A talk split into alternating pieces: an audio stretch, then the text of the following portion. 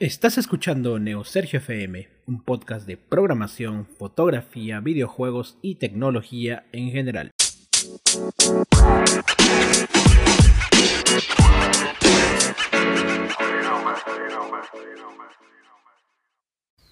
Bienvenidos a una nueva edición del podcast. Muchas veces cuando estamos aprendiendo a programar, aparecen frustraciones.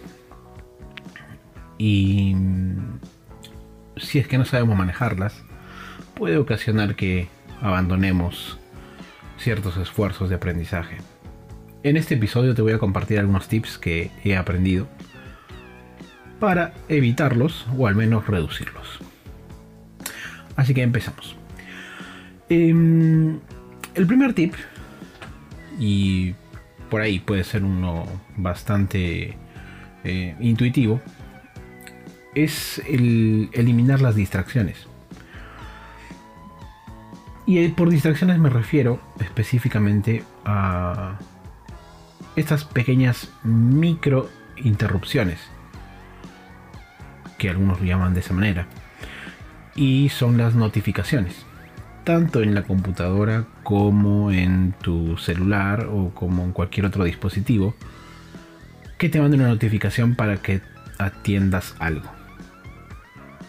Entonces, la primera cosa que debes cortar al momento de que estás aprendiendo a programar, y tal vez aprendiendo otras cosas, pero en esto del aprendizaje, es apagar las notificaciones, tanto de tu computadora como de tu teléfono. Ahora, si no deseas apagarlas las del teléfono, pues pon tu teléfono lejos, al menos por un momento, al menos por, no sé, puede ser intervalos de 30 minutos, puede ser una hora. La idea es que eh, te concentres, cortes esas distracciones. Si estás en un lugar donde constantemente te van a interrumpir, busca un lugar donde no ocurran esas interrupciones. Eh, incluso muchas veces el hecho de ponerte unos audífonos sin ningún ruido, sin ningún sonido, también te ayuda a concentrarte y eliminar esas distracciones. Eh, simplemente tratando de cancelar el ruido que tengas alrededor. Mientras más enfocado estés en lo, que, en lo que estás aprendiendo, vas a aprender mucho más rápido. Ese sería el primer consejo. El segundo consejo eh, está relacionado al tema de tienes que escribir eh, los códigos de ejemplo que estás aprendiendo o el tutorial que estás siguiendo o el manual que estés leyendo. Eh, no solamente tienes que copiar y pegar el código, sino que tienes que escribirlo. Porque escribiéndolo es como una manera de que lo recuerdes mucho mejor. Puedes estar leyéndolo eh, puedes estar leyendo algo muy, por así decirlo, muy complicado. Em, o tal vez cierta porción del código no vayas a entenderla. Eh, pero el hecho de tipearlo al menos te va a hacer eh, pensar en lo que estás escribiendo. Y no solamente copiar y pegarlo al menos vas a obtener el mismo resultado, sí, eh, pero el valor que tienes al momento de tipear el código es que incluso te podrías dar cuenta de errores eh, de escritura. Entonces, esa es una recomendación que a mí me ha servido muchísimo. E incluso también te ayuda a mejorar tu rapidez al momento de escribir. Ese sería el segundo consejo. El tercer consejo es que eh, cuando estás aprendiendo, al menos te sugiero que tengas dos monitores. Y si no pudieras tener dos monitores, al menos divide tu pantalla. Para que en una parte eh, tengas donde escribir código. Y en otra eh, puedas estar leyendo documentación, puedas estar leyendo algún foro, alguna pregunta, eh, en base a lo que estás aprendiendo. la idea es que puedas tener eh, rápidamente las dos, eh, los dos entornos accesibles y no estar cambiando de pantalla o de ventana a cada rato, sino que tengan los dos en la mano. Comprarse un segundo monitor puede ser bastante barato. no tienes que comprártelo nuevo, podrías comprar uno de segunda. No tiene que ser gigante, puede ser uno que se adecue al espacio que tienes. Tampoco tienes que tener mucho espacio. Sin embargo, si buscas un monitor súper recomendado, yo te recomendaría un monitor de mínimo unas 27 pulgadas. ¿Por qué 27 pulgadas? Porque por experiencia me he dado cuenta de que si tienes un solo monitor, por ejemplo, de 27 pulgadas, en ese mismo monitor podrías dividir tu pantalla y vas a ver todo con claridad. Es suficientemente grande como para que puedas dividir y no vas a tener ningún problema.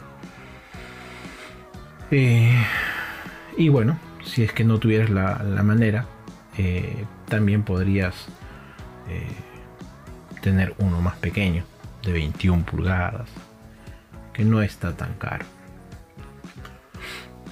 Así es que es otra de mis recomendaciones.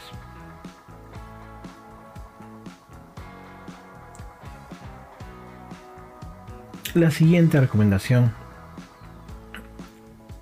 está enfocada ya al tema de em,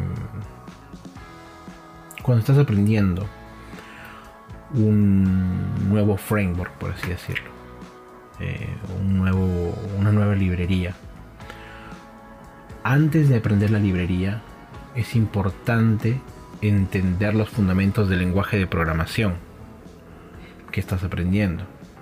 Porque una vez que lo entiendas, vas a poder rápidamente adaptarte a cualquier librería en base a ese lenguaje de programación. E incluso muchas veces vas a encontrar algunos, algunas dificultades o algunos errores con la librería pero como ya tienes el fundamento del lenguaje de programación vas a poder diferenciar dónde está el problema o dónde está la limitación. Muchas veces una librería o un framework tiene limitación por el mismo lenguaje. Y eso te permite entender muchas cosas. He leído en muchos grupos eh, en Facebook, orientados por ejemplo a Django, que es uno de los frameworks más famosos en Python que a veces la gente hace preguntas como por ejemplo, ¿cómo hacer operaciones matemáticas con Django? Y si uno conoce realmente qué es Django, Django es un framework que está basado en Python. Entonces lo que la gente está buscando es cómo hacer operaciones aritméticas con Python. No con Django. No es que Django haga una suma, una resta diferente, no, en sí es el lenguaje mismo. Es Python el que hace eh, las operaciones aritméticas.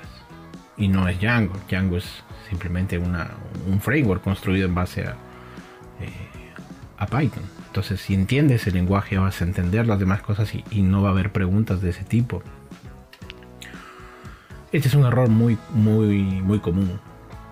Eh, muchas veces entusiasmados por el, por el, dinamismo de la librería, por, el, por la rapidez del framework, uno trata de enfocarse en el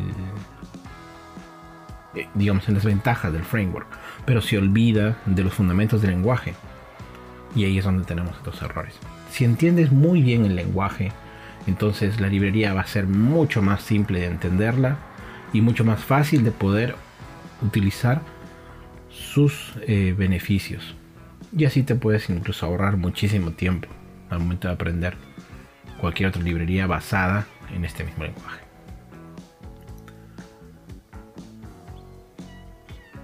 Otro tip es el tema de eh, tratar de no aprender muchas cosas a la vez. A mí me ha funcionado que aprender algo, eh, aprender uno por uno eh, el tema o tópico que quieras hacer, es mucho más fácil que estar compartiendo tu tiempo de aprendizaje con otras cosas.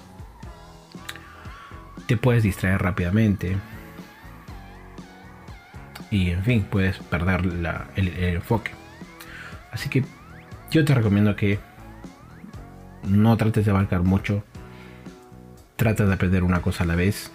Y eso va a hacer que tu velocidad de aprendizaje aumente muchísimo. Así que bueno, em, ese es un tip rápido.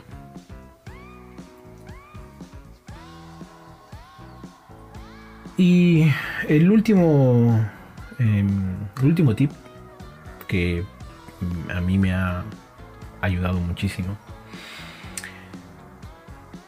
es el tema de eh, descansar. no por estar constantemente metido en un tema vas a aprender más rápido. Muchas veces tu, cerebro necesita descansar, necesita darse un espacio. Y eso le permite procesar cosas eh, a largo plazo.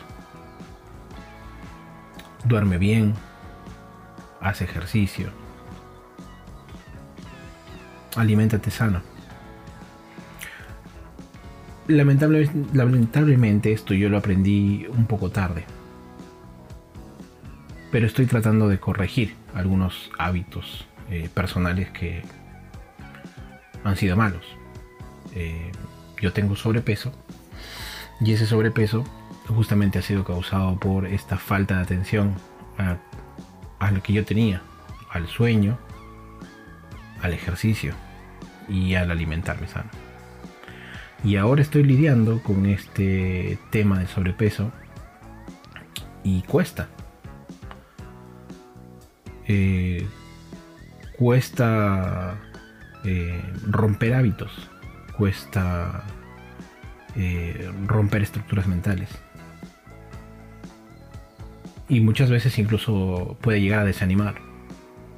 Pero la idea es mantenerse firme, eh, tomar las cosas en serio y tratar de mejorar. Y eso va a ayudar también a, a tu aprendizaje. Así que bueno, descansa, haz ejercicio y come saludable. Esas son todas mis recomendaciones para mejorar el,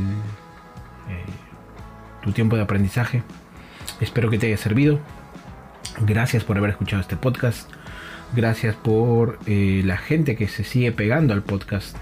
Ya, según las métricas, estamos llegando a más de 100, 100 eh, escuchas, 100 oyentes. Eso me mantiene bastante contento. Vamos a seguir con las entrevistas. Eh, así que bueno, eso sería todo por este episodio. Muchísimas gracias y nos escuchamos en el siguiente. Happy Coding.